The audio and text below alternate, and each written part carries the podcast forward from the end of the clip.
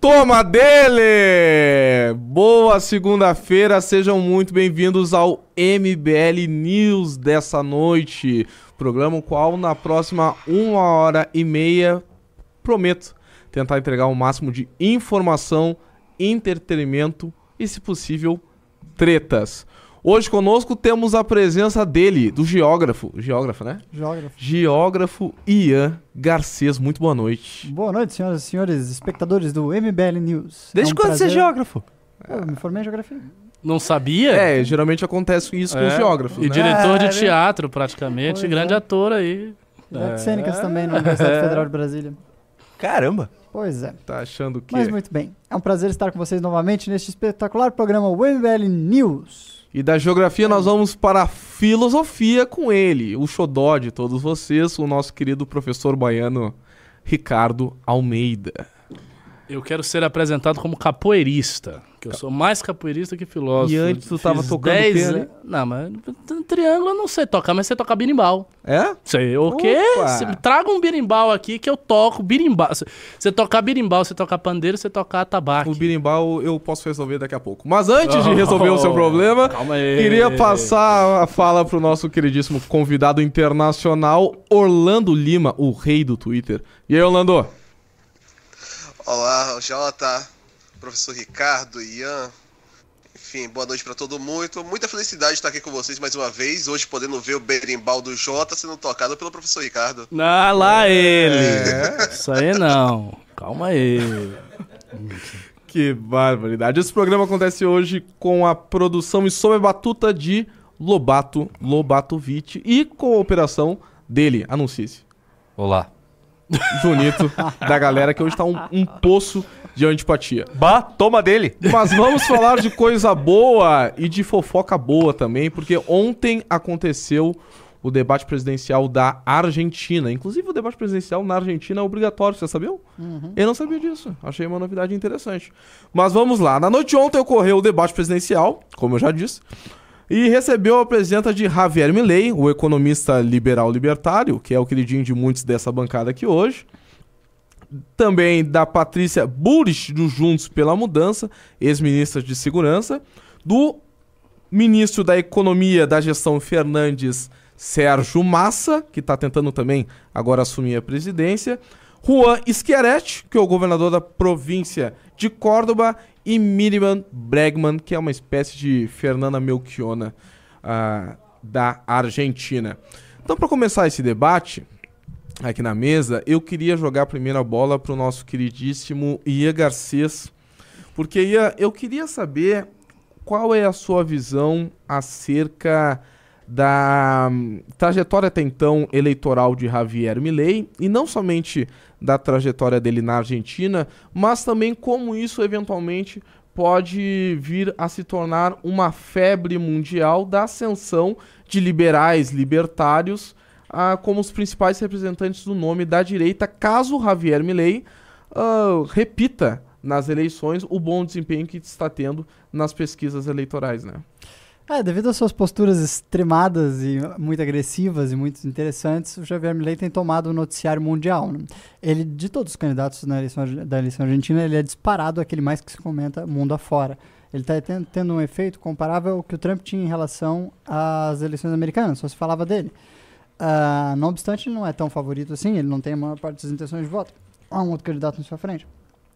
Mas o que me parece é, existe hoje em dia uma prática eleitoral para eleições majoritárias que é o candidato se ap- aparecer, se pronunciar primeiramente, dependendo, defendendo as posições mais radicais possíveis do seu setor, para arregimentar toda uma minoria. E com base nesta minoria, conseguir sair do primeiro turno para o segundo turno. E aí tomar, obviamente, a clássica posição mais ao centro. Essa tem sido uma estratégia eleitoral mundo afora. O que a gente só tem visto se arraigar mais, assim, se ah, se tornar cada vez mais acirrado é o quão, o quão, o quão extremistas são essas posições iniciais dos candidatos. Isso realmente tem se tornado cada vez mais impressionante. Por exemplo, nos Estados Unidos, o Kennedy né, ganhou uma enorme popularidade. O Kennedy, me refiro ao atual candidato Kennedy, que é descendente da família, ah, denunciando a fraude internacional das vacinas do Covid. Ele era um dos, uns que defendiam que se tratava de uma teoria da conspiração. Mas me preocupa mais em relação à Argentina o fato de que não parece haver um candidato muito razoável. Assim, as posições do Milley são posições muito extremadas. Ele ah, tem dito em entrevistas publicamente que ele defende o corte das relações econômicas com a China e com qualquer, qualquer outro país comunista. O que, obviamente, seria um desastre ah, para a economia argentina, você simplesmente cortar seus parceiros comerciais devido à ideologia que eles praticam. Mas, no outro campo, os candidatos são tão, às vezes, extremados ou populistas quanto o próprio Milley. Você tem, por exemplo, essa semana, a aprovação pelo ministro da Fazenda, Sérgio Massa, de um novo sistema tributário na Argentina, aprovado pela sua liderança, que abole o imposto ah, de renda. Então, na Argentina, a partir de agora, o imposto de renda, como era tradicionalmente conhecido, não existe mais. O que existe é o imposto sobre ganâncias, que soma o imposto de renda com os impostos sobre empresas, veja lá. E agora apenas 1%, 1% da população trabalhadora da Argentina paga imposto de renda. Somente 1% irá pagar com essa reforma.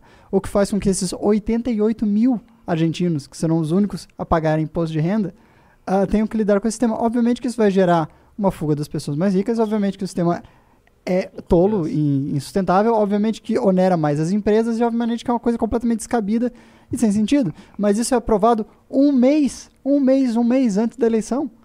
Um imposto sobre ganâncias pelo próprio governo. Assim, a que ponto chega o- a disputa eleitoral? E é isso que a gente está vendo lá dos outros setores. Então, eu acho que assim, o Milley tem uma chance, porque a concorrência é muito, muito, muito, muito, muito extremada também, muito irresponsável. Então, dos males, talvez o Milley não seja mais assustador. Professor Ricardo Almeida, ah, eu queria passar a bola para ti falando do Sérgio Massa, mas o Ian comentou algo que me chamou muita atenção e eu queria lhe ouvir sobre isso. As posições extremadas de Milley, primeiramente, o senhor concorda com essa informação? Em segundo lugar, elas decorrem do cenário de desespero, principalmente econômico e social da Argentina nos últimos anos ou não? Não, eu não acho. Eu, eu acho que, na realidade, elas decorrem de um outro fator. É um fator estrutural que tem a ver com isso aqui, que se chama celular. E que tem a ver com redes sociais, tem a ver com a forma como a política está sendo feita. Na atualidade, é uma forma, aliás, que a gente domina. O MBL é, no Brasil, um dos grandes hubs de fazer política nas redes sociais. Bolsonaro foi e, e por aí vai. Então, eu acho que o extremismo do Milley não se deve a isso, porque eu vejo outros candidatos fora da Argentina, em contextos nacionais não tão precários como o da Argentina, que também têm posições extremas. Por exemplo, o, o Ian citou o Kennedy Jr., né, que está aí com posições extremas. Eh, nós temos o Trump, que também tinha várias posições muito fortes, algumas das quais, inclusive, ele não fez. Né? Havia o muro. Cadê o muro do Trump? Né? Quando o Trump assume o poder, aquela jornalista Ann Coulter, que é uma jornalista do conservadorismo norte-americano, começa a escrever vários artigos, artigos, artigos, artigos em cima de artigos, exigindo que o Trump fizesse o muro que ele prometeu. Seria um, um- um muro, como se fosse uma muralha da China, dividindo os Estados Unidos ah, do México né, na, na fronteira para impedir os imigrantes ilegais e tal. Ou seja, uma ideia também muito radical. É, aqui no Brasil, nós vimos o Bolsonaro subindo com ideias também muito fortes, que ele ia fazer e acontecer, ia matar petralhada, ia resolver o problema da segurança pública, tirar a gente do, do helicóptero, quase lembrando um pouco do que se dizia que o Pinochet fazia no Chile com os comunistas. Ou seja, também no Brasil. Ah, a situação do Brasil era grave, havia uma crítica, havia uma crise. Beleza, mas os Estados Unidos não. né? E isso aconteceu nos Estados Unidos, com o Trump. Então, o que eu acho que está acontecendo é outra coisa. Eu acho que o fator principal para essas posições muito radicais aparecerem é a economia de atenção das redes sociais. Essa economia privilegia que as pessoas coloquem posições muito fortes, porque posições moderadas não chamam a atenção. Se o cara chega e faz um discurso em rede social, não, eu acho que a gente tem que fazer aqui uma reforma na área da saúde e, e propiciar isso aqui. Um discurso meio Alckmin. Ninguém liga pra isso. Mas se o cara chegar e dizer, não, eu acho que o problema da saúde é o seguinte, tem que fechar todos os hospitais. O quê?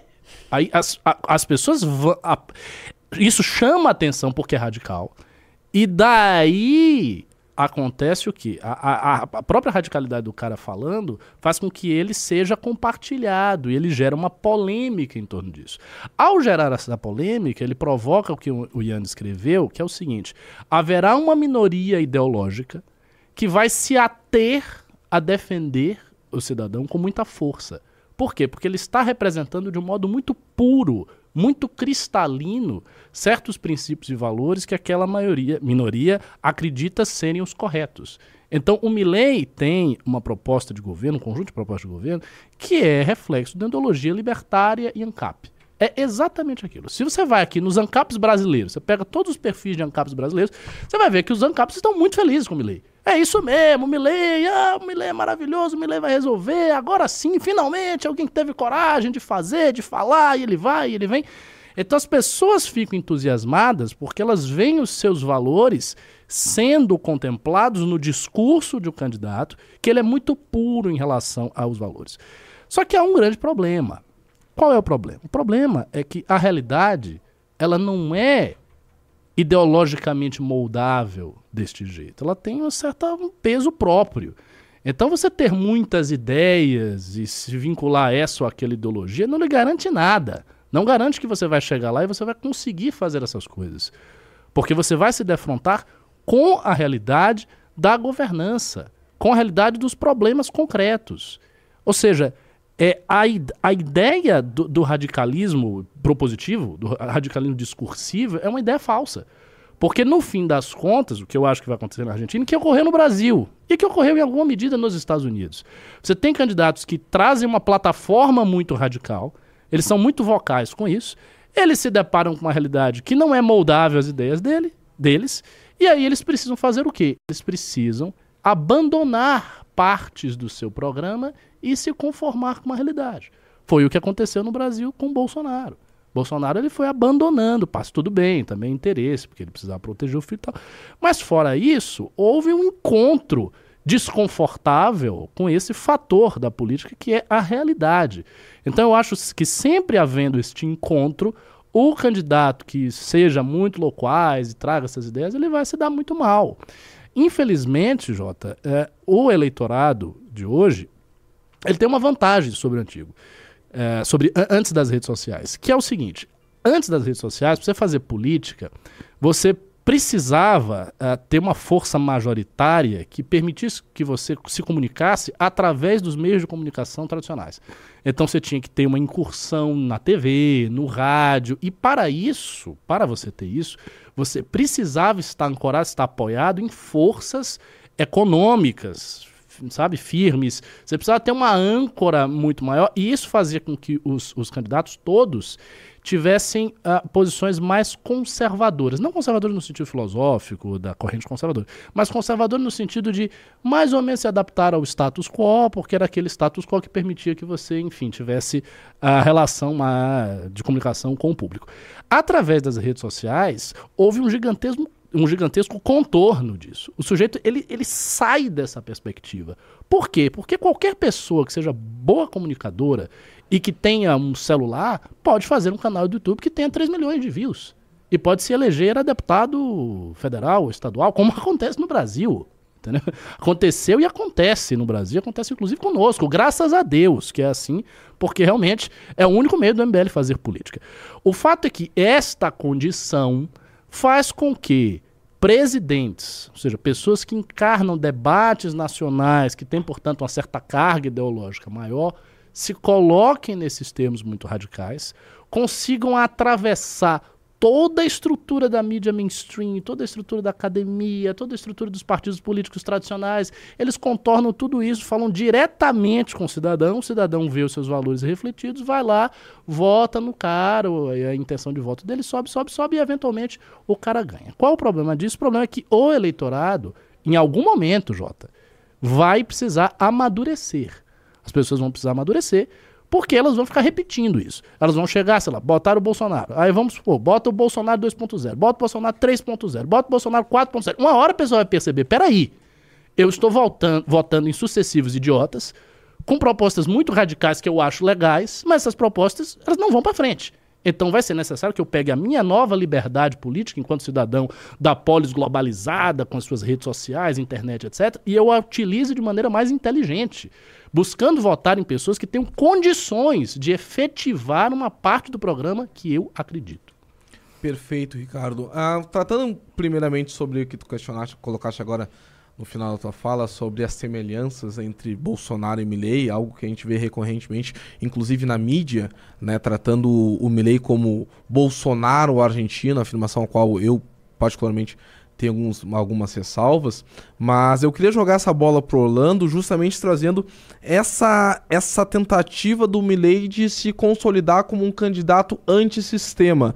Isso sim a gente já está vendo não somente na Argentina, como aconteceu no Brasil. Essa é uma semelhança do Milley com o comportamento do, do ex-presidente Bolsonaro, que ainda que tivesse ficado anos no parlamento, tentou se, se lançar com uma novidade, como aquele que romperia o status quo brasileiro. Eu queria saber do Orlando qual é a visão dele sobre candidatos que se colocam contra o sistema vigente.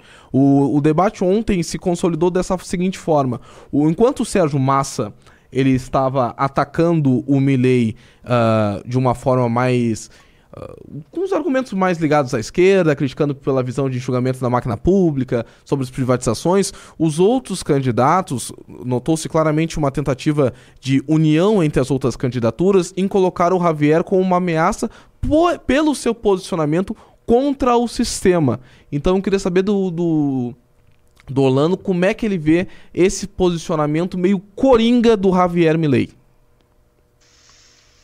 Primeiro, Jota, é sempre bom a gente saber que a imprensa, cada vez mais, ela faz análises associativas. Isso é, Milley é o Bolsonaro argentino, Bolsonaro é o Putin brasileiro, Putin é o Trump é, russo e Trump é o Hitler americano. a, a, a, a, a política acaba sendo explicada de forma associativa pela imprensa. Então você não tem todos esses movimentos que têm suas particularidades nacionais, tem uh, todo, toda uma história pregressa. Tudo isso é apagado a partir de uma massa cinzenta global, onde você consegue associar um candidato a outro sem ter que explicar nenhum nem outro. É, se tornou algo comum.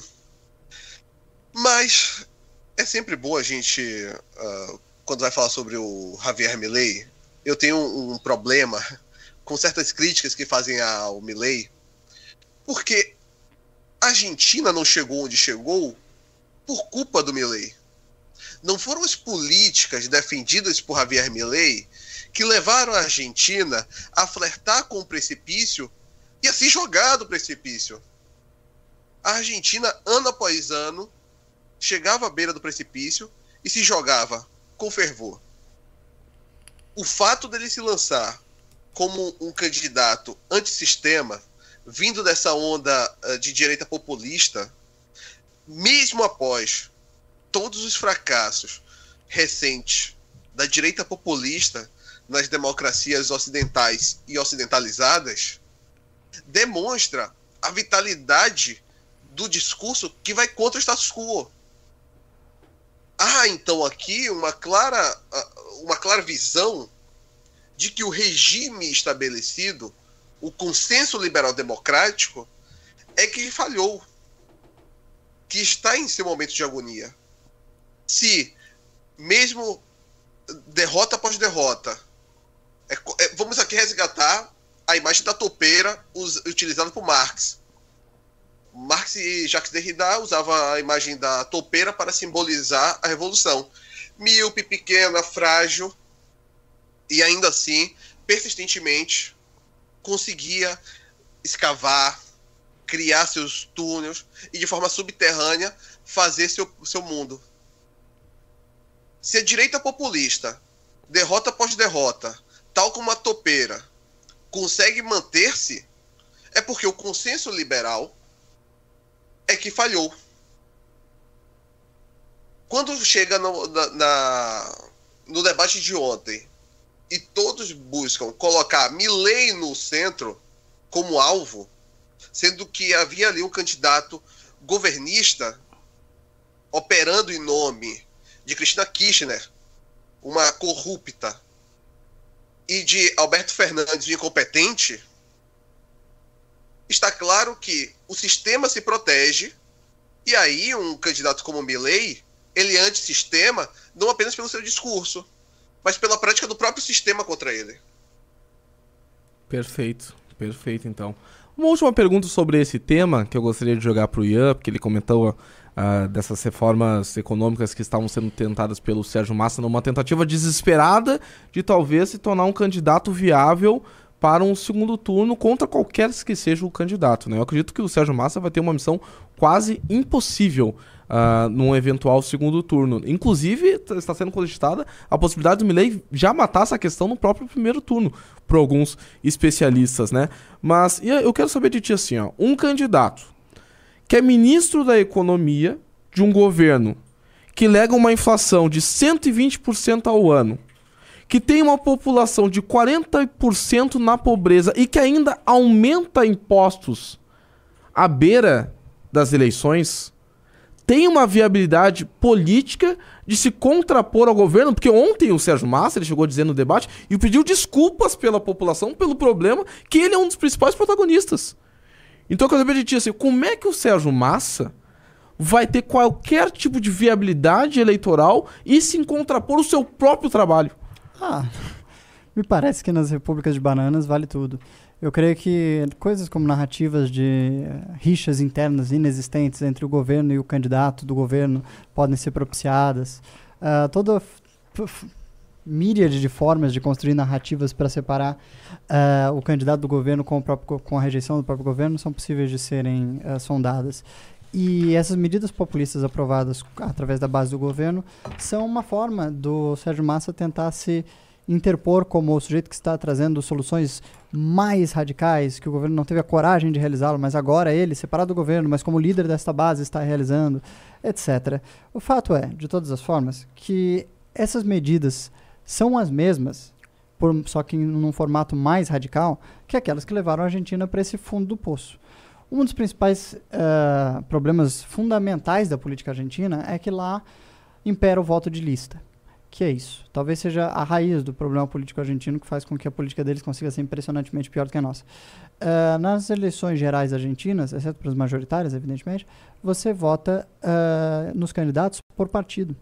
E os partidos, com os votos que recebem, determinam quem é eleito, porque eles têm uma lista lá com ah, se nós tivermos tantos votos, vai esse cara primeiro, esse cara segundo, esse cara terceiro, esse cara quarto. Esse é o chamado voto de lista. Assim, se um partido tem, digamos, 200 mil votos, ele separa esses votos entre os candidatos que ele se interessa em eleger, não que a população escolhe.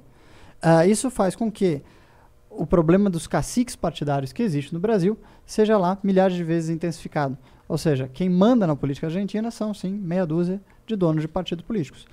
Um pouco diferente do que é aqui, porque no Brasil você ainda consegue uh, tem um jogo de forças entre os parlamentares, as bancadas, as lideranças e os partidos e o Congresso e os, e os poderes de modo geral.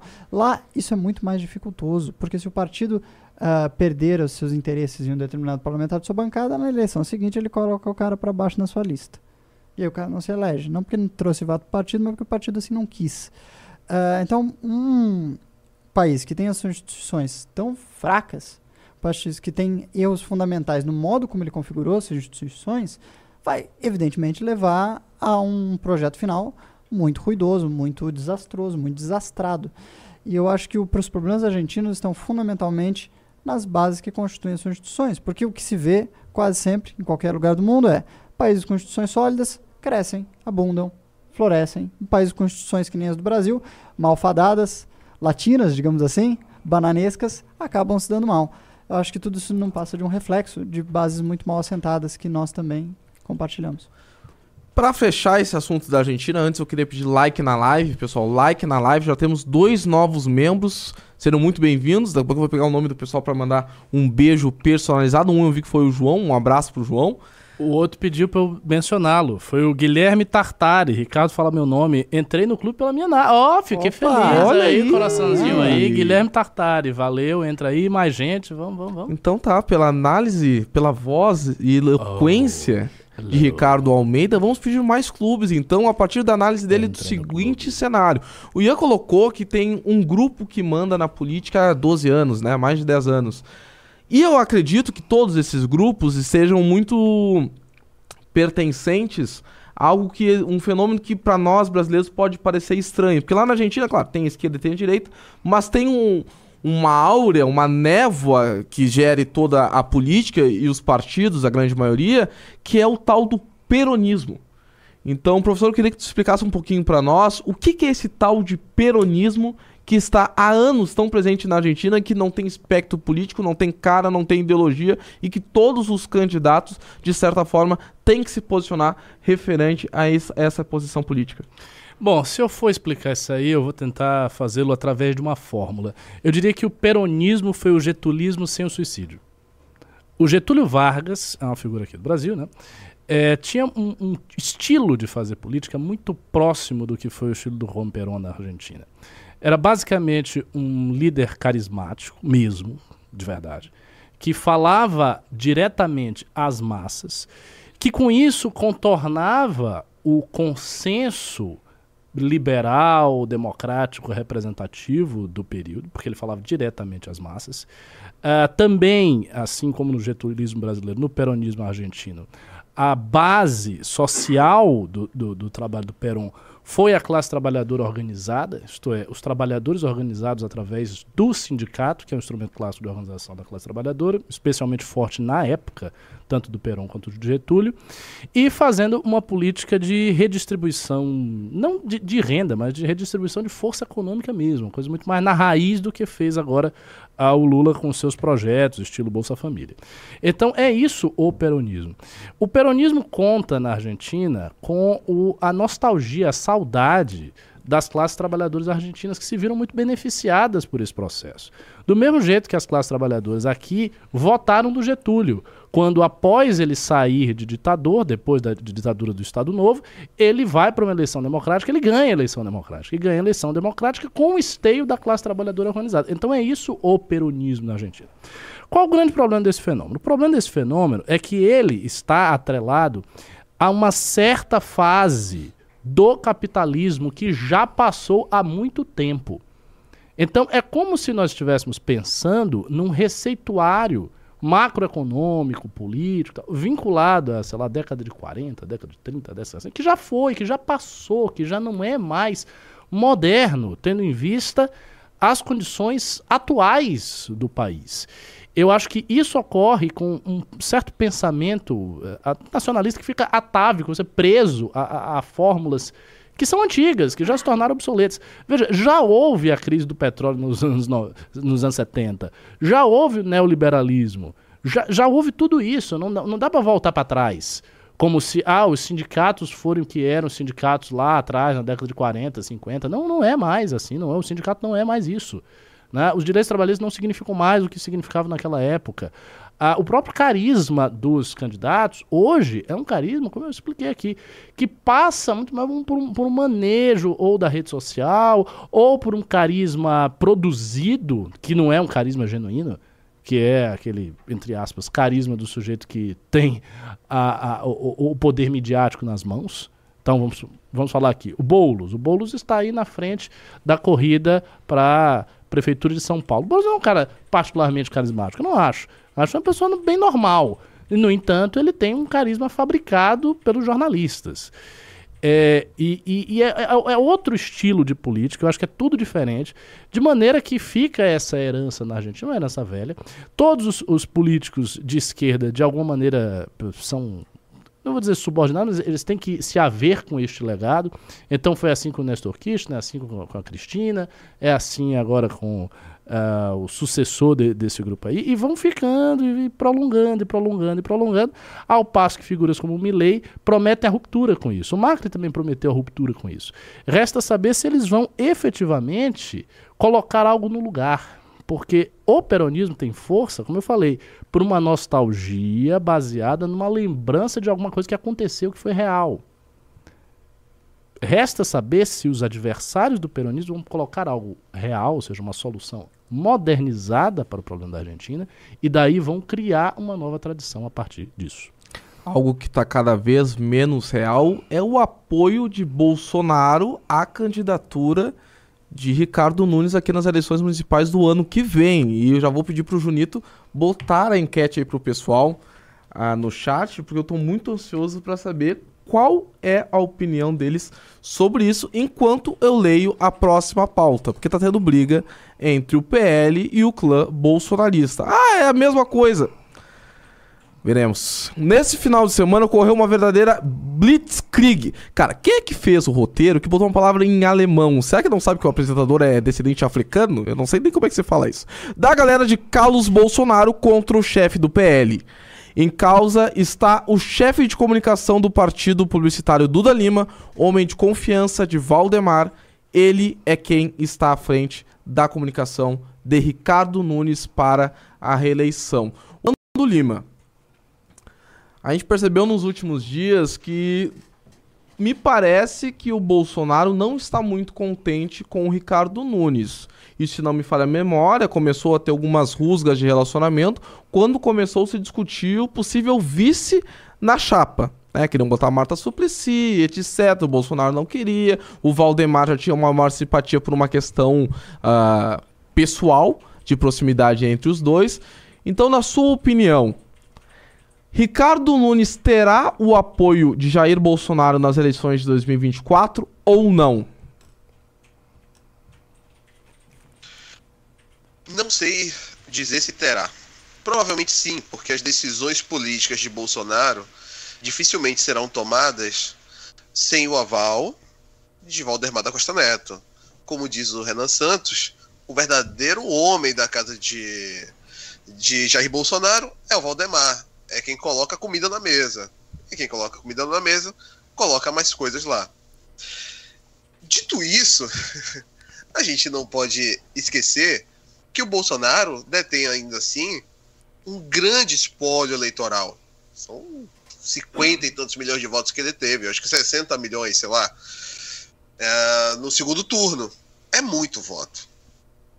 E ele busca fazer desses votos já que ele não tem nenhum outro projeto, né, ele busca fazer desses votos o último refúgio para o seu pouco poder e para que consiga, de alguma forma, ganhar dinheiro do PL.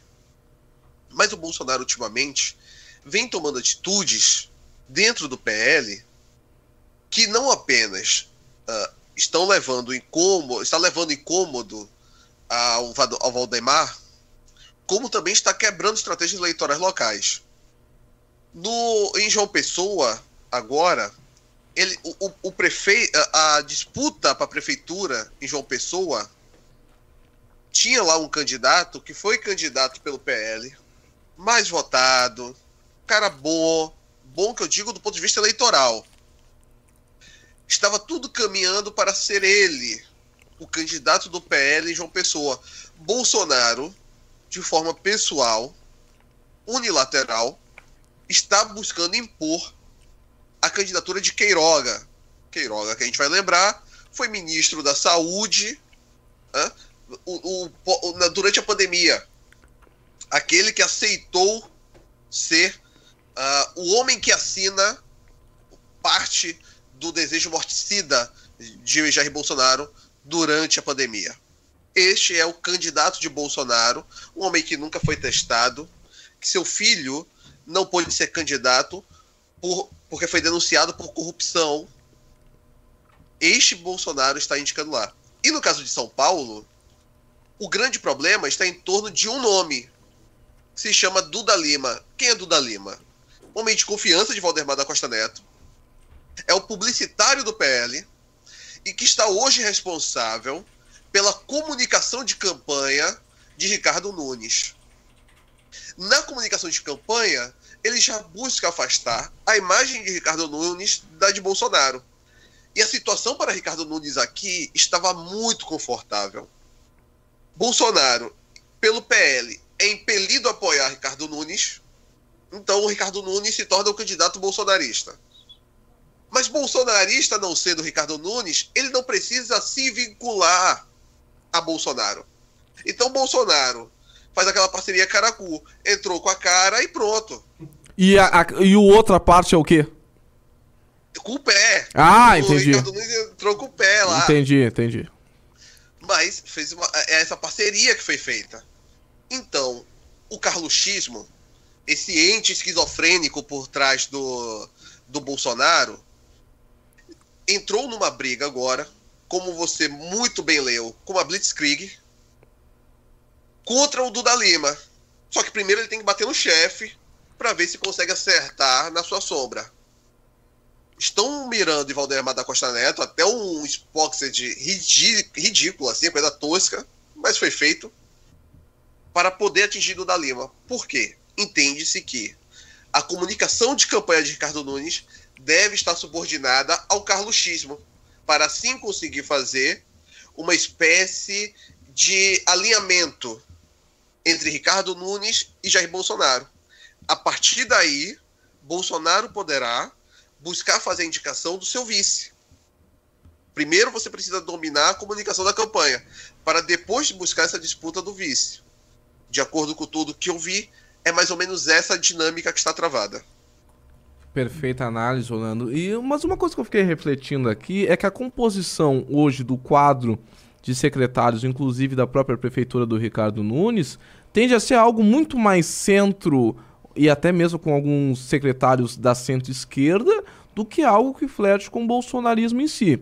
E pelo posicionamento que eu vi do Ricardo Nunes em, nos últimos posicionamentos dele, inclusive tive a oportunidade de perguntar isso para ele se ele se sentia à vontade em ser o candidato da direita e ele deu uma recuada dizendo que era um homem de centro.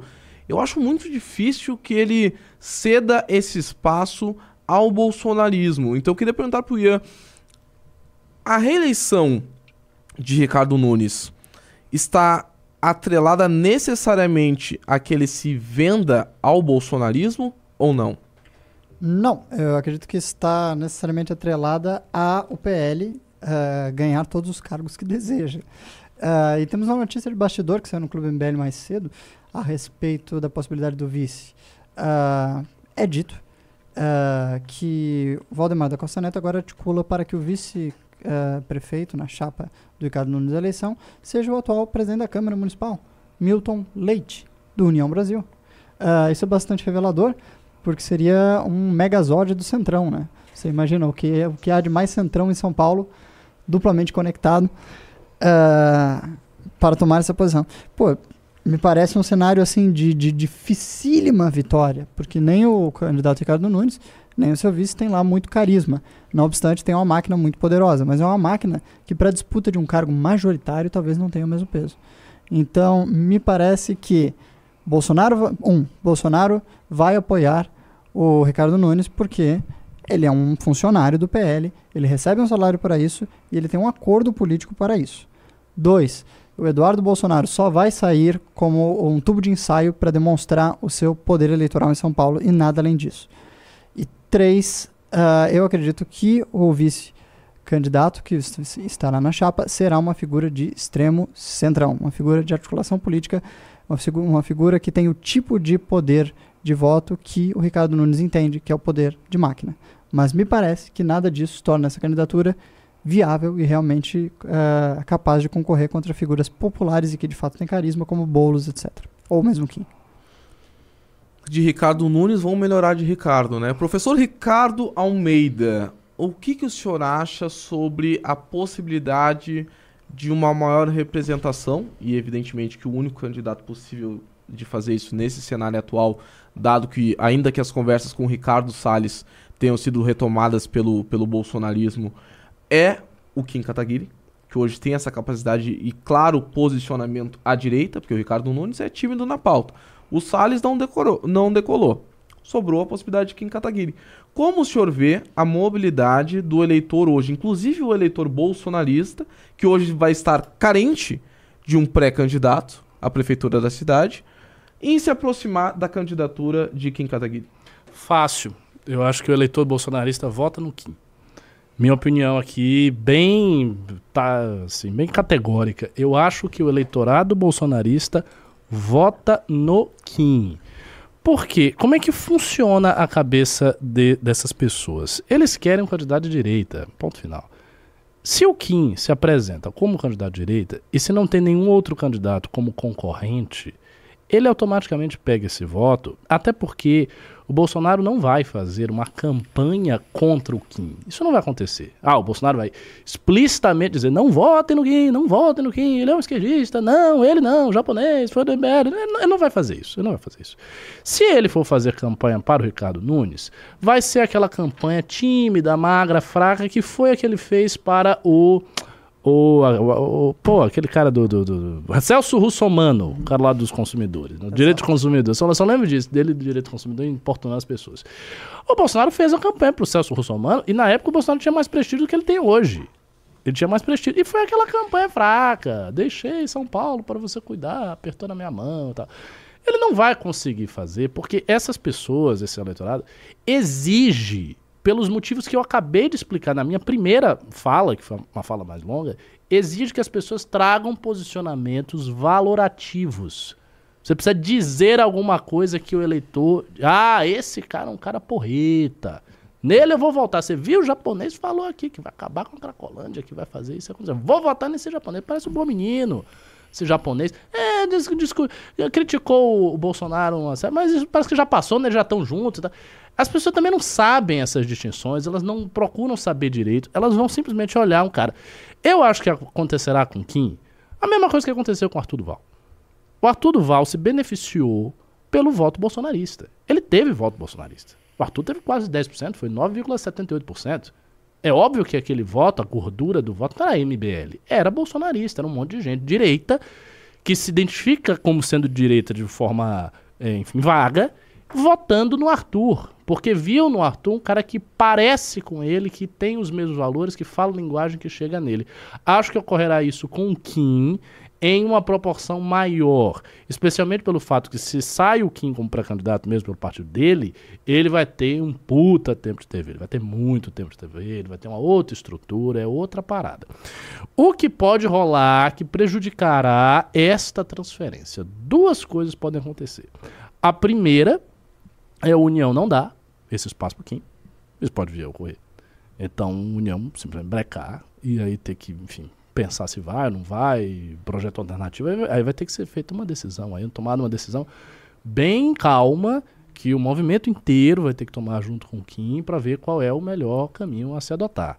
Não está pacificado que o Kim vai sair pela União Não é assim que se resolve. Ao contrário, existe articulação para não ser. Inclusive foi citado aí o nome do Milton Leite. E o segundo fator é, se sai um bolsonarista ideológico, um Eduardo qualquer um, aí você não vai ter essa transferência de voto. Aí os bolsonaristas vão votar no cara. E aí realmente a candidatura Kim, ela fica muito prejudicada, porque a transferência do voto direita não vai ser Kim. Aí a gente vai ter que disputar no nosso campo. Eu não acho que hoje o nosso campo puro, MBL puro e sua musculatura, a gente consiga ter fogo para sustentar a candidatura majoritária. Por isso que eu acho que essas duas. Uh, esses dois cenários são problemáticos. O primeiro cenário, seja União não e Kim indo e tal, é um cenário onde a gente imagina o quê? Candidatura pequena, com estrutura magrinha, pequena, estilo Arthur Duval, um pouco mais que Arthur Duval, talvez o Kim emplacando 10, 12, 11, por aí. Mas não sei se chega no segundo turno, acho que é difícil. E o segundo é, havendo o candidato dos bolsonaristas, esse candidato come o voto Kim. Agora, não tendo o segundo fator e nem tendo o primeiro, ou seja, Kim saindo no União sem candidato ideológico, sem nada, surge efetivamente a possibilidade dele ir ao segundo turno.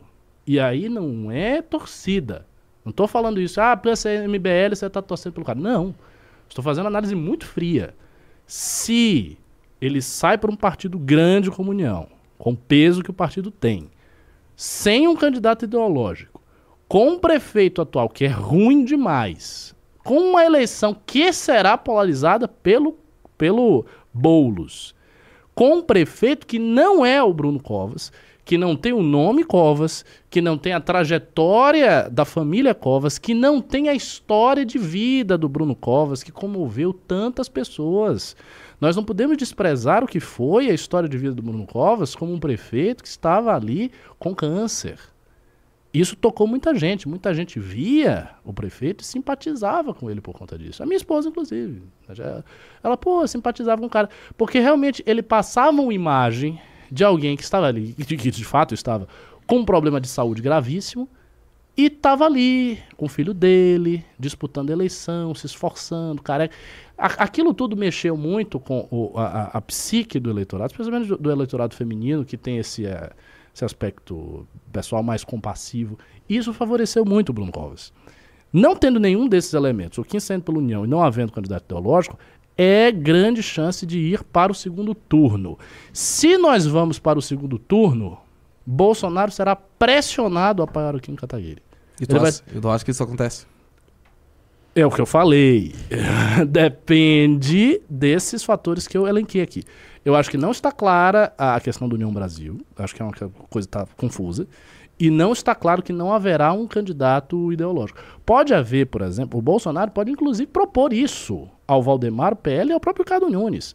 Bota um candidato ideológico aqui no primeiro turno, você vai para o segundo turno e tal. No segundo a gente ele pode fazer uma composição desse tipo, ele pode convencer o Ricardo que é melhor para o próprio Ricardo desse jeito, dado que, assim, em algum momento, o Ricardo, ele, ele- assim, ele já assinou que ele não quer ser empurrado para a direita.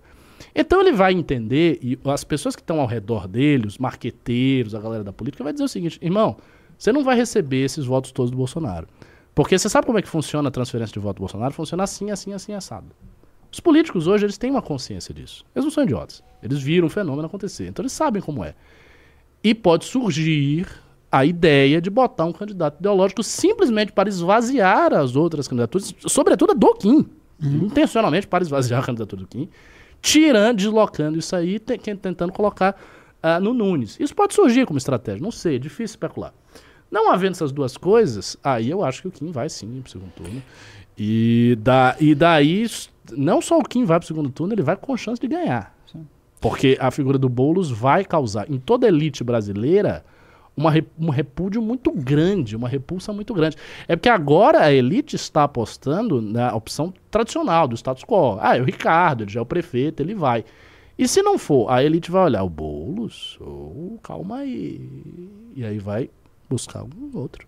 Deixa eu fazer um comentário. Por favor. Eu acho que o- esse é um cálculo que pode ser feito, o cálculo que você estimou de ter um outro candidato ideológico, só que é um cálculo arriscado, porque o Ricardo Nunes não conta hoje com uma ah, expectativa de votos ah, grande como é usual para um prefeito vigente. Ou seja, as expectativas de voto dele comparadas à de um prefeito ah, vigente são menores. Então, colocar mais candidatos tem um seu risco atribuído também, que pode ser um risco muito grande. Já com relação ao Kim, se ele sai pelo União, tem mais um fenômeno que precisa ser levado em consideração, que é o fato de que a União tem o maior tempo de rádio e televisão. Isso é uma arma gigantesca. É isso que a gente quer dizer com o peso e a estrutura do partido. Se o Kim tem mais tempo de televisão e rádio do que o próprio prefeito durante a campanha, as chances do prefeito eh, ah, acabar dando com a cara na parede e perder para um outro candidato que agaria voto conforme ele é mais conhecido, porque as pesquisas têm demonstrado que conforme as pessoas conhecem mais o Kim, elas votam mais no Kim. Esse é um dos aspectos positivos de- da imagem pública dele. Ah, ao passo que isso não se reverte da mesma forma com o Ricardo Nunes. As pesquisas têm demonstrado que conforme as pessoas conhecem, mas Ricardo Nunes não necessariamente elas votam mais Ricardo Nunes na mesma proporção. Então, se nós tivermos essa vantagem estrutural de mais tempo de televisão e rádio, me parece, pelos cálculos eleitorais, claro que o Kim tem enormes chances de ganhar a eleição e enormes chances de ir ao segundo turno. E tem uma coisa que eu queria agregar. Ah, seria pela primeira vez, um dado assim, histórico para a trajetória deste movimento e, sobretudo, para a parte nossa de produção de conteúdo. e tal. Seria a primeira vez que o MBL teria a chance de fazer o seu marketing, do seu estilo, da sua forma, com as suas concepções, para a TV aberta em grande quantidade de tempo. Seria a primeira vez. A gente, não, a gente não sabe como funciona. Porque o marketing político tradicional é aquela coisa chata. É aquele negócio, mais empregos, mais saúde. Ninguém. Entendeu? Outro dia eu vi uma propaganda do Eduardo Leite falando das mulheres. Aí ele citou a Raquel Lira, que quer sair, inclusive, do PSDB. Aí citou outra moça dizendo que o PSDB não tem apenas mulheres, mas tem mulheres no poder, porque isso é importante. Um programa completamente anódino, sem graça, que não vai atrair eleitorado nenhum, porque não atrai o eleitorado de esquerda, porque a esquerda não vota no PSDB, e que não atrai a direita. O MBL, tendo muito tempo de TV, vai fazer uma parada diferente. A gente vai lá subverter a- o cânone do marketing político brasileiro. E isso pode pegar as pessoas. Elas podem olhar uma propaganda nossa longa e, tipo, o que, que é isso? Uai, eu, eu nunca vi esta linguagem aí. Nunca vi uma pessoa falando desse jogo, nunca vi essas imagens. Que negócio é esse? Este parece um candidato de verdade e não um robozinho pré-fabricado. Isso é uma grande oportunidade nossa. Perfeito. Então, falando em comunicação, eu, eu até queria pedir pro Junito aqui, eu sei que ele tá quieto e, e tá. Eu, eu sinto falta do Junito nesse novo formato participando mais, ele tá até mais triste, assim, eu noto. Não, tô bem feliz. Não, Não, não, tá- não parece tá não. Inclusive, Eu teu humor mudou bastante. Se tu achares a propaganda do, do, do PL do Rio Grande do Sul, do Bibo Nunes, Nossa. tá? Eu te dou um, te dou um prêmio depois. Do... Tem muita gente aqui falando, ah, não, se, se o Kim for pro segundo turno contra o Boulos, os bolsonaristas vão votar, no, vão votar nulo. Assim, eu não duvido que, assim, os mais doentes vão fazer isso mesmo. Os bolsonaristas mais doentes. Poucos. E vão, mas assim, é a galera do Twitter, gente. O bolsonarismo não é só o Twitter. Aquela galera do Twitter são os mais que mais vocalizam e tal, mas o bolsonarista comum não vai votar no Boulos. Não vai votar no Boulos, nem nulo. Ele vai votar no cara de direita, rapaz. Ele vai ver, ah, esse cara é de direita, o outro é um comuna. Comuna não, vou votar nesse japonês. Falou umas merda no passado, mas é, não é o bolo, né? Vota nele. E é isso. E A gente- convenhamos, A gente né? conhece bem esse fenômeno. Pois é, exatamente, né? Exatamente o que eu ia falar. E estrategicamente para o Bolsonaro, né? Que hoje é a única forma de tentar criticar o MBLE falando sobre o voto nulo, anular numa eleição contra o Boulos, É, seria hilário. seria algo Seria bem hilário. estranho. Eu né? adoraria ver essa cena. Algo bem estranho. Mas falando em linguagem, vamos falar da linguagem do presidente Lula, que vem dando o que falar. Ainda que a Rede Globo, infelizmente, trabalhe muito para que as suas polêmicas não venham a público. E uma das respostas sobre isso é a nossa próxima pauta sobre assessoria padrão que a Rede Globo vem realizando ao atual governo. O jornal O Globo mantém-se em sua árdua tarefa de fazer assessoria de comunicação do governo Lula, dessa vez para falar sobre as declarações preconceituosas do presidente. O jornal usou a expressão desatento. Os adversários políticos do PT contam com a mesma benevolência do Globo. Tem uma reportagem aí, Julito, se puder colocar aí pra nós, só pra gente ver alguns termos que estão sendo falados pelo Lula, mas eu já imagino que aqui de antemão sejam chamar o Flávio Dino de gordo, né? Que hoje é uma das principais armas e motivos do PL 2630 é justamente essa possível vingança do Flávio Dino a quem fala do seu peso quase mórbido. E também acredito que deve ter algumas questões, inclusive relacionadas à questão da fala capacitista, em que ele falou naquela oportunidade que ah, os brasileiros teriam um, certo risco em conviver pessoas com paraíso, com paraíso, com parafuso a menos, né? Entre outros temas que vêm sendo bem preju- prejudiciais para a própria imagem não do Lula, que me parece ser bem tranquilo quanto ao politicamente correto, mas também quanto aos principais apoiadores do governo, né? Então tá ali, de gordofobia ao capacitismo. Vamos ver o que tem se tem algumas falas aí do Lula aí, se eles tiveram coragem de repetir ou deixou só pra quem já conhece. Desce aí, Junito. Me diz que tu pagou, né? Falas não, gafes, Jota. Gafes, gafes. Acidentes. Colocações, né? Teve a questão da escravidão, né? Que tá ali, já me salta aos olhos. Que ferem bastante a agenda identitária do governo, né? Mas acho que não tem uma fala dele, uma citação em si, né, Junito? Claro que não. Desce aí, deveria. vamos ver. A mais recente desses primeiros nove meses do governo ocorreu na terça-feira, quando Lula afirmou aos jornalistas às vésperas da cirurgia no quadril realizada anteontem que despacharia do Palácio da Alvorada porque não queria ser visto de andador ou de muleta. Vocês vão me ver sempre bonito, como se eu não tivesse operado. Ou seja, aquele moleque que subiu com ele a rampa é um cara feio, segundo ele, né? Quais são os impactos disso, Orlando Lima, nessa contradição entre as falas do Lula e dos seus principais apoiadores com viés mais politicamente correto? Eu acho que não vai ter nada. Não vai criar nenhuma cisão. Essas pessoas estão acostumadas a terem sua coluna, sua vértebra assim, ó, partida no meio. Eu queria te ver, Orlando, fazendo a tua simulação de vértebra partida no meio, mas ele tá congelado ali pra mim, eu não sei se é pra todo mundo. Pra nós Deve aqui tá congelado. Sua imagem. Tá congelado, né? Pronto. E agora, melhorou? Melhorou, melhorou com sua belíssima Pronto. camiseta da Puma. Faça a representação da sua vértebra, por favor. Faz assim, ó, quebra. Ah, Meio. perfeito. Ok. Eu sou o bruto.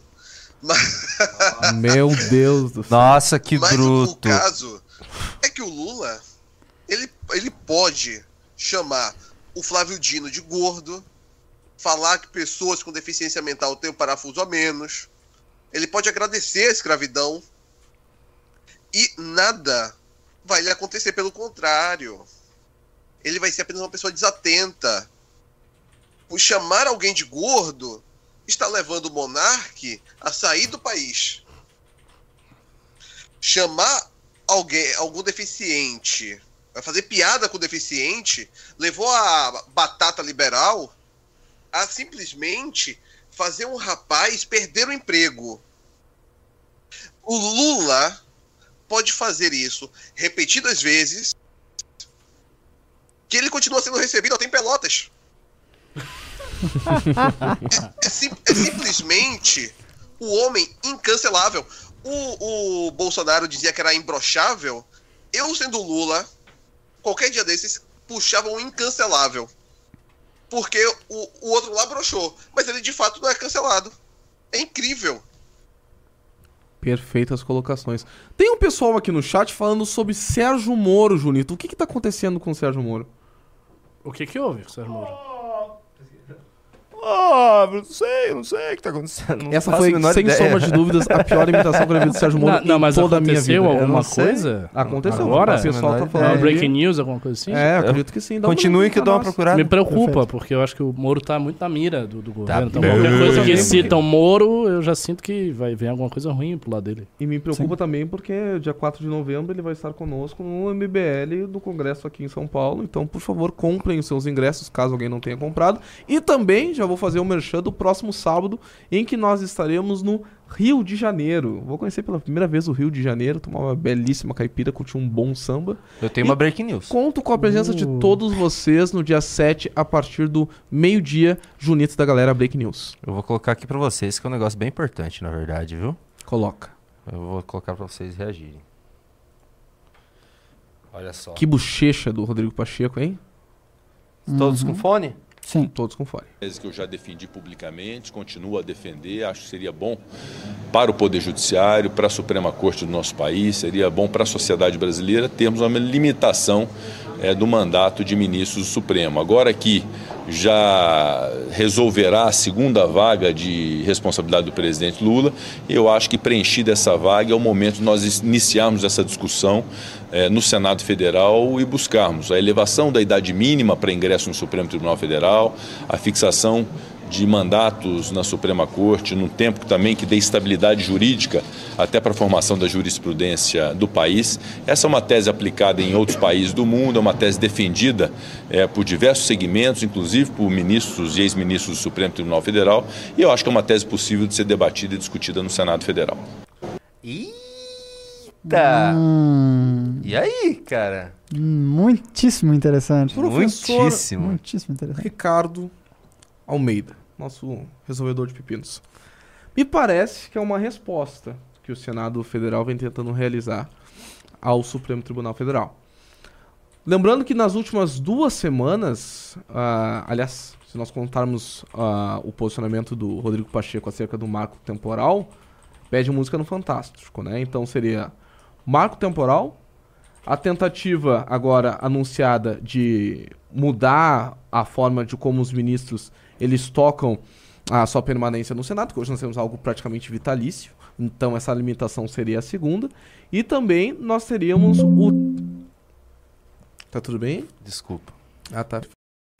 E também nós teríamos a ofensiva diante a, a revogação de decisões que teriam sido tomadas no Supremo Tribunal. Então, como o senhor vê esse posicionamento do Senado, mais uma vez, numa disputa narrativa e, sem sombra de dúvidas, numa queda de braço com os outros poderes, né? Não, assim, é muito claro que o Legislativo está muito incomodado com o fato do STF estar legislando. Isso me parece que já se tornou uma espécie de consenso entre eles. O Pacheco não é um sujeito que tem ideias próprias, não é alguém que estaria em desacordo com a maior parte dos senadores, de forma nenhuma. Ele é um político que fica ali, digamos assim, nas sombras, ele não vai querer confusão para ele próprio. Então, se ele vem a público dizer isso, é porque o consenso aí está estabelecido. O que eu acho? Eu acho que uh, essas ainda são medidas um tanto quanto fracas. Um tanto quanto fracas. O que o STF tem feito sobre o legislativo é bem mais assintoso do que pensar em regras para o ingresso de novos ministros e tempo que eles vão ficar lá. É, o STF efetivamente está usurpando prerrogativas do legislativo, está fazendo isso com a maior cara de pau que eu já vi na minha vida. Eu nunca vi nada igual e nunca vi, por exemplo, um sujeito como o, Luiz Roberto Barroso tendo um afã tão grande de governar com aquele programa de governo que ele lançou, enfrentando uma série de problemas do Brasil. Então, assim, a resposta, ela existe, é bom que tenha essa resposta, mas ainda é uma resposta tímida. O que eu acho que o Senado deveria fazer? Eu acho que o Senado deveria oferecer uma resposta muito dura em relação à competência do STF. Deveria se discutir a competência dos ministros de forma muito restritiva. E com isso, ao alterar a competência, efetivamente colocá-los no seu lugar, digamos assim, na sua caixinha de guardiões da, da Constituição Federal, que é isso que eles têm que fazer. Então, a reafirmação de um corte na competência do STF, essa sim seria uma resposta à altura dos desmandos da Suprema Corte. Temo que não se chegará a ela, mas assim, considerando o baixo nível do nosso legislativo, o que eles estão fazendo já é, sinceramente, digno de aplausos, porque eu já nem esperava que eles fizessem isso. Já estão fazendo mais do que eu próprio achava que eles iam fazer. E a Garcês, o que, que é mais importante e deve ser tomado como prioridade? Discutir as funções do STF e, os, e as possíveis interferências demasiadas no poder legislativo ou discutir a cor da próxima ministra? Bem, sem dúvida nenhuma, como o Ricardo muito bem pontuou, a solução para os nossos impasses da disputa de poder entre o STF e o Legislativo seria, obviamente, que o Senado tomasse a sua devida função e delimitasse, através de uma reforma, as competências do STF e que o STF cuidasse, obviamente, daquilo que é a sua, a sua razão de existir, que é assegurar a constitucionalidade das coisas e nada além disso. Porém, isso não vem acontecendo e essas medidas, de fato, já são um passo. Mas eu, como brasileiro desconfiado que sou, que conheço os percalços já da política nacional. Tu não é inglês? Diz... Não revele esse segredo, Jota. Ah, desculpe. Uh, uh, eu estimo, eu suponho que haja por trás desse, desse passo a intenção do STF de tomar a prerrogativa de indicar ministros do STF, assim como ele já o faz em outros tribunais. Porque do Senado de tomar essa prerrogativa? Eu acredito oh, que eles é devem, eles devem ter um intuito. Eu não estou aqui fazendo uma especulação. Não creiam que eu possuo fontes asseguradas. Só me parece um passo plausível de que, como existem uh, indicações do Senado para o TCU e outros tribunais, que talvez um dos interesses dos senadores seja que haja uma divisão entre quais são aquelas uh, vagas que são apontadas pelo presidente da República, pelo Senado e talvez pela própria corporação judicial. Imagino que se caminhe para esta intenção. Isso parece muito mais plausível do que de fato lidar com um problema real, que seria cuidar das competências do STF. Te parece plausível, professor? Olha, eu sinceramente, até a, a análise do Ian, não havia sequer pensado sobre o assunto, não tinha cogitado isso. Mas sim, é porque, obviamente, eh, se você tem a prerrogativa de indicar, você tem muito poder sobre o funcionamento da casa. É até, se a gente for pensar em termos cínicos, da disputa de poder cínica que nós temos no Brasil, é mais poder do que você delimitar a competência. Porque quando você delimita a competência, você fixa os critérios lógicos de forma muito estrita, de maneira que você não consegue sair dali. E quando você tem o interesse que o, o, ministro do STF exorbite das suas competências, por exemplo, o PT. O PT ele não é o, o, o, judiciário, o PT é o executivo. Ele é o partido que está no poder através do Lula e tal. É do interesse do executivo hoje que o STF aumente as suas competências. Então o executivo quer um STF de manguinhas de fora para ir passando a agenda dele, executivo, que ele não tem como passá-la, porque o executivo depende de voto. E não é impossível imaginar, em outro contexto, um legislativo que quisesse também um STF mais livre para passar coisas do seu interesse, quaisquer que sejam essas coisas, e que, portanto, não queira delimitar a competência, porque aí você estabelece um critério lógico. A ideia de você colocar alguém lá que é nosso, é muito mais poderoso, muito mais flexível do que isso. Então, assim, eu pensaria que talvez seja realmente esse, esse o interesse dos caras. Me pareceu isso por causa da fala dele inicia com: Ó, o Lula já indicou dois. Primeira coisa que ele fala. É. E E o Lula terá mais quantos? Mais dois, não? Mas olha Se ele que, completar esse mandato. Portanto, bem, parece raciocínio lógico. olha só que interessante, né? Porque o Lula já indicou dois, ou, ou melhor, vai concluir a sua segunda indicação em breve. Ah, um desses cogitados no início do mandato era o próprio Rodrigo Pacheco. Vocês estão lembrados. Mas o Rodrigo Pacheco, antes de ser o candidato do Lula para a presidência do Senado, uma campanha que nós engajamos e fomos o- a maior movimentação da direita contrária a essa indicação absurda, também pode ter uma mágoa aí nessa história toda. Que possivelmente pode se refletir nessa ofensiva do Senado Federal frente ao, ao governo federal, né? E outra coisa que a gente pode também trazer é uma certa inquietação que houve a partir do momento em que as principais pautas do governo Lula, a gente vai tratar um pouquinho disso no último tema, ah, foram buscar rever decisões que foram colocadas pelo Poder Legislativo nos últimos anos. Então Lula chegou dizendo: ah, nós vamos mudar o marco do saneamento. Ah, nós vamos mudar a privatização da Eletrobras. Ah, nós vamos mudar a autonomia do Banco Central. Então foram uma série de medidas ofensivas do governo federal à atuação do Senado nos últimos anos. Então, Orlando, tu acredita que pode ter uma, uma questão muito além das últimas indicações realizadas pelo presidente Lula, mas também um- uma insatisfação pessoal do atual presidente do Senado, Rodrigo Pacheco? Não acho que seja isso. E se isso tiver, eu acho que deve ser muito pouco. Não é, na, na equação, isso não deve fazer uma diferença tão grande. A, a insatisfação do Senado e também da Câmara com o STF se deve ao fato do STF ter se tornado o poder soberano no Brasil. Ele conseguiu solapar de uma única vez o legislativo e conseguiu ser suporte do executivo. Recentemente no Twitter, eu até coloquei, dei um cote no professor Ricardo, a gente falando sobre como que o PT consegue, ah, de alguma forma, fazer uma, uma, uma suplantação, ele suplanta o poder legislativo. Em 2003, eles inauguram o mensalão. Eles pagam para que o, o legislativo vote de acordo com o governo. Agora, em 2023, eles não precisam fazer pagamento de mesada porque eles têm com eles o verdadeiro poder soberano da República, que é o STF. E isso faz com que o legislativo se veja, a cada dia que passa, esvaziado e tendo seu poder confrontado, tendo sua competência solapada. Se o legislativo continuar a ver tudo isso com passividade, em pouco tempo serão todos rainhas da Inglaterra. O presidente do Senado não terá margem sequer para poder negociar. A margem de negociação ela é suplantada quando o STF vai lá e decide.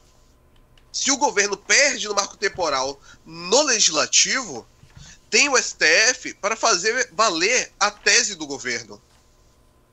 Se, em questão de casamento homoafetivo, o governo não tem maioria para fazer valer no Senado, na Câmara, ele tem o STF para fazer.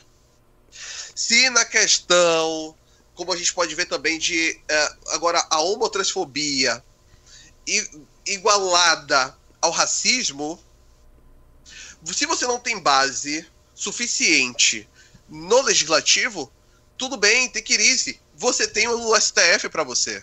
Então, de alguma forma, a insatisfação tem que ser de fato generalizada e a reação vai ter que ser muito forte, porque o STF é hoje um poder muito forte. Ele é soberano. Ele detém a soberania. E aqui eu pego a soberania, como a gente pode ver em Carl Schmitt. Carl Schmitt, ele dizia que existe o poder que faz a regra, mas soberano mesmo é aquele que faz a exceção. Quem faz a exceção no Brasil é o STF. Perfeito, Orlando. Para encerrar esse tema e pra gente dar uma mudada, eu queria perguntar pro Ian o seguinte: Ian, há alguma chance do PT não tentar pegar a cadeira para si da Câmara dos Deputados? Da Câmara dos Deputados? Câmara dos Deputados. Não, Porque é- cabe ressaltar que houve um acordo, né? O Arthur Lira foi o presidente da Câmara dos Deputados mais votado da história, Sim. né? Com a própria base do PT Uhum. apoiando a sua reeleição. Então eu quero saber se, se tem alguma chance deles tentarem uma outra forma de conchavo com outro partido, ou se realmente agora eles vão tentar a cadeira. Eu acho que o PT aprendeu por uma experiência muito grave, que foi a experiência de tentar jogar o Alindo Schneider para ser o seu candidato sem voto contra o verdade, Eduardo. Cunha, que isso não é uma posição inteligente a ser tomada. Então, me parece que o PT só vai lançar um candidato se eles souberem que vão ganhar.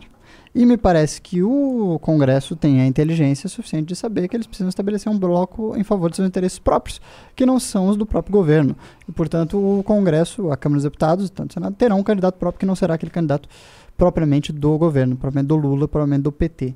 Então, me parece um cenário muito difícil que o PT bote um candidato sobre a mesa se ele não tiver absoluta certeza de que vai ganhar. E me parece um cenário muito improvável de que o Congresso tenha interesse em eleger um candidato do Partido dos Trabalhadores. Professor Ricardo, quer comentar? Não, eu, tá, eu tava fascinado, porque é absolutamente irretocável. Eu acho que a lógica disso aí não é. é não vamos falar impossível, mas é quase impossível o PT fazer esse movimento. Porque, veja, Jota, o, o Congresso não é abestalhado. As pessoas ali, elas têm plena ciência que, pô, se você fecha a Câmara dos Deputados, STF e Executivo, você vira o manda-chuva geral de tudo. Isso enfraqueceria em demasia o parlamento. O parlamento ia ficar realmente muito embaixo. Eles não vão fazer isso de jeito nenhum. Eles, vão, eles podem até não colocar o Lira, pode ser outra pessoa, o, o cara do republicano, enfim, alguém pode. Pode haver uma dança das cadeiras, mas a cadeira que sentar vai representar os interesses do parlamento, leia-se interesses do centrão fisiológico. Essa pessoa que vai representar. Mesmo o republicano estando dentro do governo. Ah, com certeza absoluta. Com certeza absoluta. Eles, eles, vão, eles vão fazer, mesmo estando dentro do governo, algum tipo de chantagem.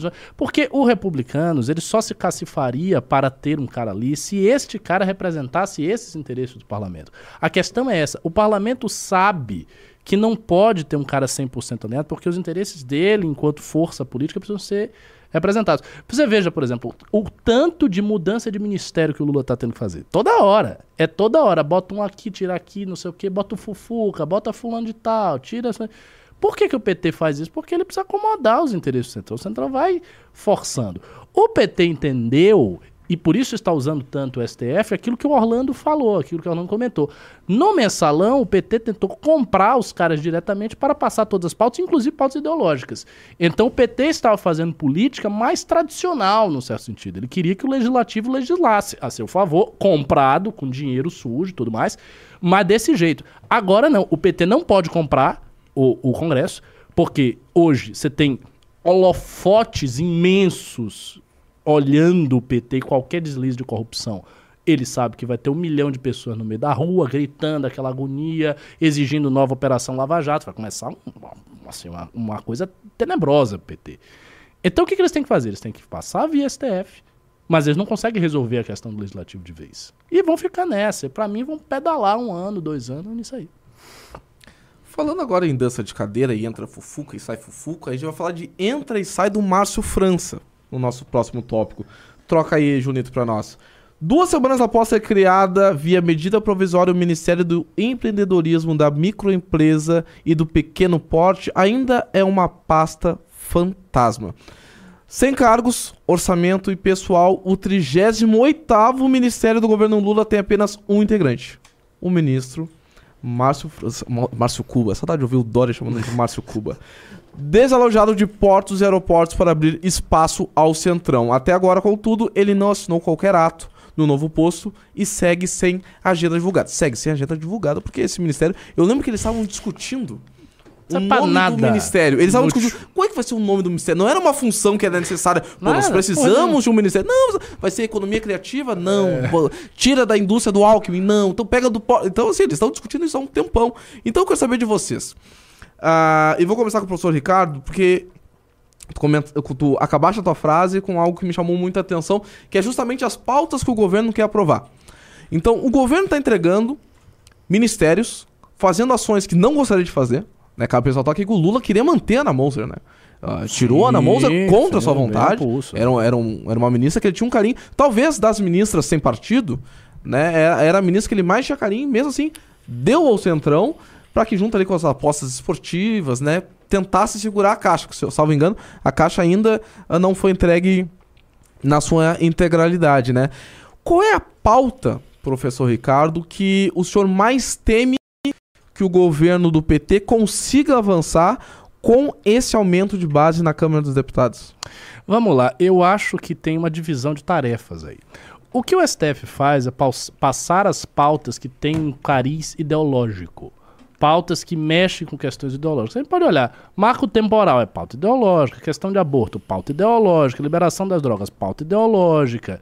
Tudo isso é pauta ideológica. E é muito natural que o STF faça isso, porque o STF quer passar as pautas ideológicas, dado que os ministros do STF são, em sua composição ideológica, progressistas. Então não é que eles estão passando pautas que eles não gostam, eles estão passando aquilo que eles gostam. Especialmente o Luiz Roberto Barroso, que é um pro- progressista nato e, e confesso, e com uma agenda neoconstitucional, etc, etc.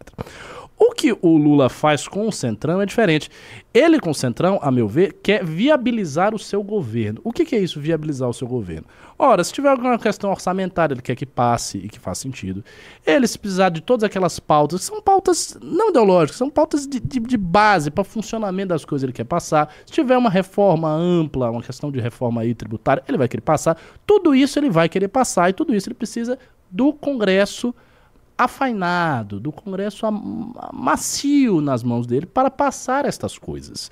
Ideologicamente, ele tem compreensão de que o Congresso é mais conservador. E essa é uma análise que tem sido feita reiteradamente por intelectuais petistas de esquerda.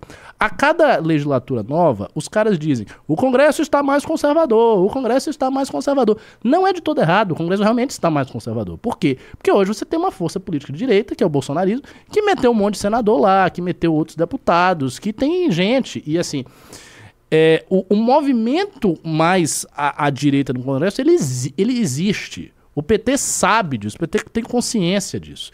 Então, ideologicamente, ele entende que ali não é o melhor lugar. O melhor lugar é o STF. Mas para passar coisas de funcionamento estrutural do governo, ele vai passar através do Centrão. E vai ficar fazendo essas danças de cadeira com o Ministério até onde der. Então, Zé. Mas qual foi a grande pauta que o Congresso conservador, que o governo tentou passar, que, o, que devido à atuação do Congresso, o, o governo Eu conseguiu acho que até agora nada, cara, mas. ah, né, mas aí não foi, né? É, Eu, acho que até agora nada, você tem razão nesse ponto. Mas porque as grandes pautas ainda não foram colocadas, né? Nós temos uma série de reformas para ver se o governo vai fazer essa reforma, ele vai ter que colocar isso em algum momento. Então, para mim, ele tá organizando a casa, imagina, tá no primeiro ano. Tá organizando a casa, botando tudo, alinhando tudo. Se tiver aquela força montada, aí você vai começar a pa- passar as suas coisas. É isso pra mim que ele está fazendo. É bem claro que ele tá fazendo. montando a casa com, com um sofá caro, né? É, com o cara, ministério. Com o ministério, Com né? o A Janja- Denox a daqui a Janja pouco. Onde é que tá o Denox na mão? A Sabe- Funasa. Essas sabe. coisas, os caras já estão ó de olho. Sabe montar a casinha deles, né? Tá, mas eles deram, daí deram pro Centrão um ministério que não tem. Que nem um ministério fantasma, não, Não, tem eles não, não, pessoal. não, Eles estão dando não para o Márcio base. França, para o PSB. E o PSB, inclusive, está muito puto com isso. Ah, entendi. Mas eu não, eu acho que o PSB vai ficar puto, mas vai fazer que nem cachorrinho que abana o rabo e bota o rabo entre as pernas. Por quê? O PSB é um partido que tem força mesmo. É no Nordeste. No Nordeste, quem manda é o Lula. O PSB, vai fazer o quê? Vai dizer, não, no Nordeste não vamos apoiar o Lula, vamos romper. Não vai, não vai romper. Os governadores do PSB, eles meio que estão na mão do Lula. Porque eles precisam do Lula. Os governadores fazem os deputados. Então, no fundo, o, o, o PSB está vinculado ao Lula pelo carisma do Lula no Nordeste. E por isso o Lula se permite tratar o PSB do jeito que ele está tratando. Coisa que ele não faz com republicanos, com PP, com outros partidos.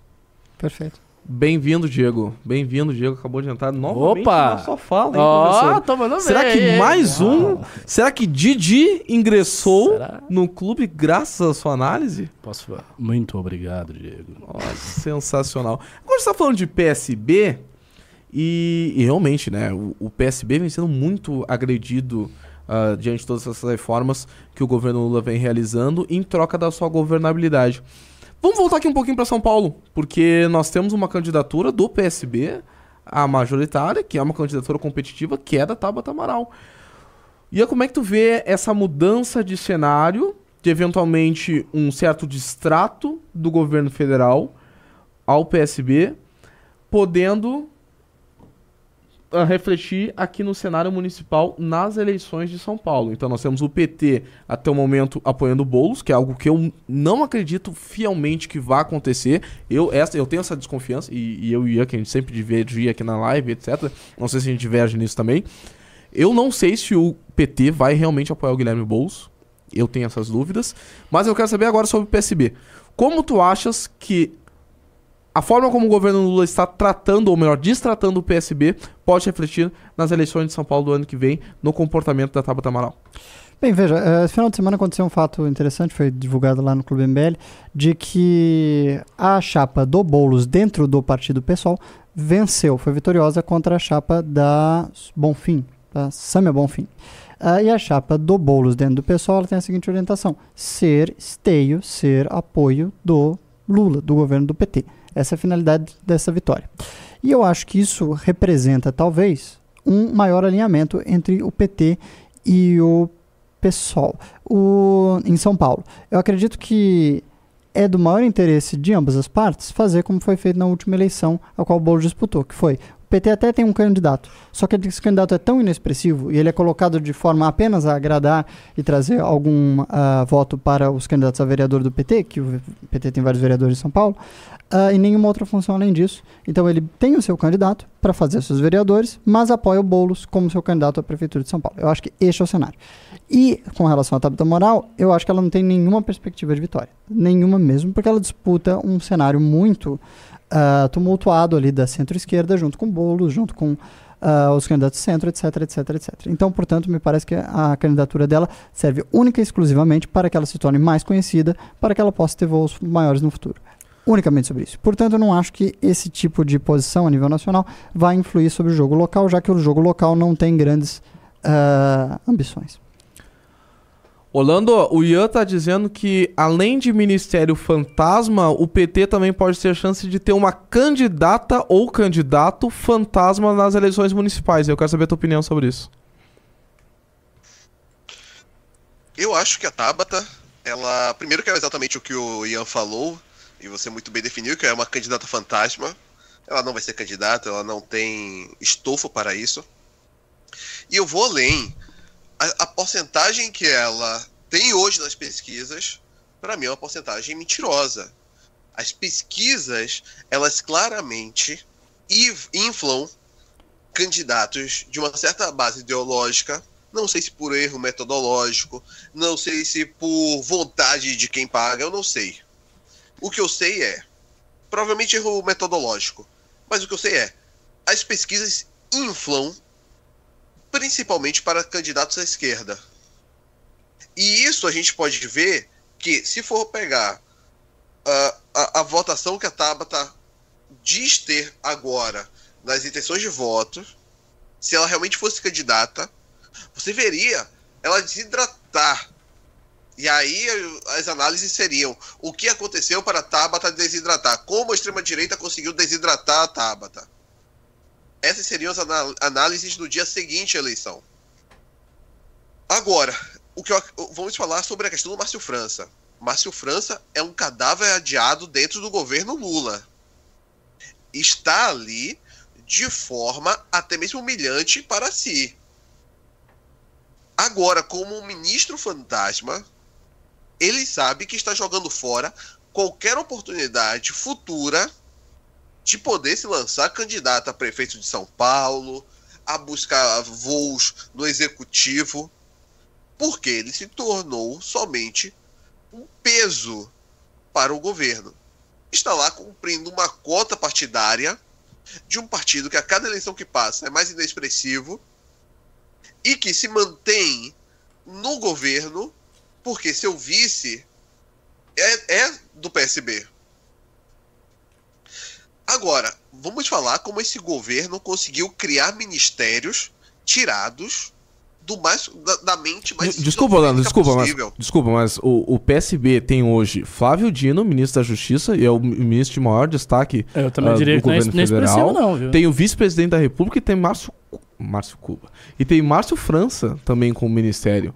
Ah, além disso, tem o João Campos e tem a Tabata Amaral. Então, o, se, na minha opinião, a gente pudesse falar sobre um partido que reforçou bem o seu time nos últimos anos, considerando, é claro, né, da onde, do ponto de partida e ponto de chegada, na minha opinião, é o PSB. O PSB ele subsiste à sombra do Lula. O Flávio Dino não tem compromisso algum com o PSB. Ele antes era do PCdoB, foi para o PSB, migrou para o PSB e está lá em uma cota que cada vez mais está junto ao Lula. O Alckmin Um tem nenhum candidato, nenhum candidato, desculpa, nenhum compromisso com o PSB. Se formos pensar em estrutura partidária, esses nomes nada acrescentam ao partido. E são nomes que tendem a migrar do partido. O próprio Flávio Dino tende a migrar do partido. Isso porque, eh, pretendendo alçar voos mais, mais altos que não sejam STF, que aí no caso do STF não é nem migrar, é realmente ter que sair da vida partidária, mas buscando alçar voos maiores, não será no PSB que ele alçará. Será dentro da estrutura partidária do PT. E, pensando da forma eleitoral, pensando na estrutura apenas de ganhar eleições, o PSB desidratou nos últimos 15 anos. O PSB perdeu base, não ganhou base. Agora, de fato, dentro da estrutura do executivo, subsistindo à sombra do Lula, eles conseguem, eles conseguiram de fato ter o reforço. Agora, o, o Márcio França se tornou um cadáver, um cadáver adiado e os ministérios deste governo servem muito para poder abrigar pessoas que têm bons padrinhos. É o caso da Daniele Franco, que tem o Jorge Soros como, como padrinho. É o caso do Silvio Almeida, que tem o Partido Democrata Americano como padrinho. E é o caso do Márcio França, ou Márcio Cuba, que tem o PSB, sabe lá o que, como padrinho. Perfeito, perfeito, perfeito. Eu esqueci também do Marcelo Freixo. Não sei nem se ele ainda tá no PSB, né? Mas tinha migrado pro PSB também naquelas épocas de renovação. E eu acho que é no mínimo um desrespeito tu chamar um partido que chama Flávio Dino de um partido que não tem peso. Dito isso, então, pessoal, eu queria encerrar mais um MBL News, deixar o meu convite aqui novamente para que sábado, quem é do Rio de Janeiro, quem é das proximidades, esteja junto conosco a partir do meio-dia no nosso primeiro congresso estadual aí da cidade. Foi um prazer ter estado com todos vocês. Um beijo do negro e até a Ó, próxima. Eu queria dar tchau. Sei que mundo Agora você quer falar? Não. É, então Ah, tchau, programa ah, inteiro. tchau, Ah, adeus. Eu vou jogar CS ali na, na, na roxinha hoje com a galera, tá, galera? Vai jogar CS? CS, CS2, Ah, lançou, tá bem legal. Bom, é. Bem, além de irem para da Roxinha, eu só queria anunciar que esgotaram os ingressos VIPs para o oitavo Congresso Nacional do MBL, esgotou a participação no Congresso Simulado, mas ainda tem para o campeonato de debates. Então não perca a sua oportunidade, senão você vai ficar de fora. Acesse lá mbl.org.br e compre seu ingresso para o Congresso. Venha pessoal, nos conhecer, o pessoal ver. perdeu o open bar, é isso? É, o Open Bar não há mais. Já era. Já era, acabou. Ingresso VIP não tem mais. Agora Eu só tem lamento. o ingresso padrão. Eu lamento. Então se você ainda quer ir, aproveita porque vai esgotar. É isso aí, cadê o Orlando? Tá ali ainda? Tchau, Orlando. Tchau, tchau. Daqui a pouco tem ainda a live do Russo, já tô aqui preparado. Sai fora, não, já vou tirar aqui. Você tá querendo tirar meu, Você vai falar o que da live do roxinha. Russo? Não, Vai, vai ser sobre o que a live do Russo? Ele, sobre o artigo que ele escreveu para a próxima Valete. Ah, interessante. Tá fazendo uma revisão da revista. É, bom bom Ah, artigo. sim, o bom artigo artigo. dele tá muito bom. CS na Twitch. Enfim, me sigam lá no Insta, arroba Ricardo Almeida MBL e entrem no link do congresso. Vocês precisam ir para esse congresso. Tá vendendo muito já. Ó, assim, o Ian falou, vai esgotar, vai esgotar mesmo. Então é pra adiantar esse negócio aí, especialmente se você for fora de São Paulo. Viaje para vir para cá, pô. É, divulga o teu Twitter também, teu Twitter é uma coisa agradável. Ah, de vez em quando. Pouca polêmica, pouca né? É, o Ricardo Underline MBL. Me sigam lá no Twitter. Eu tenho que bater 5 milhões de impressões, porque eu tenho que ter o negócio do monetizado, eu quero ganhar dinheiro nos vídeos. né? Olha aí. Mas tá difícil, tá difícil. Pra bater dois já é difícil, 5 milhões é muita coisa. Eu tô batendo só postando vídeo do. Não, você não Renan. tá batendo 5 milhões. Eu bato três. E 3? eu tenho 7 mil seguidores. Você bate 3 milhões, Esse desgraçado. papo no mínimo tá estranho. Nossa senhora. É, muita Pô, bateção. pô, eu vou... Essa começou com birimbau, agora acaba Ah, com lá, lá, bateção. vão. O É, Jota só tá leva os negócios pra maldade. Né? Boa noite a todos. Valeu. Boa noite, boa noite, Tchau. boa noite. Goodbye. Valeu, valeu.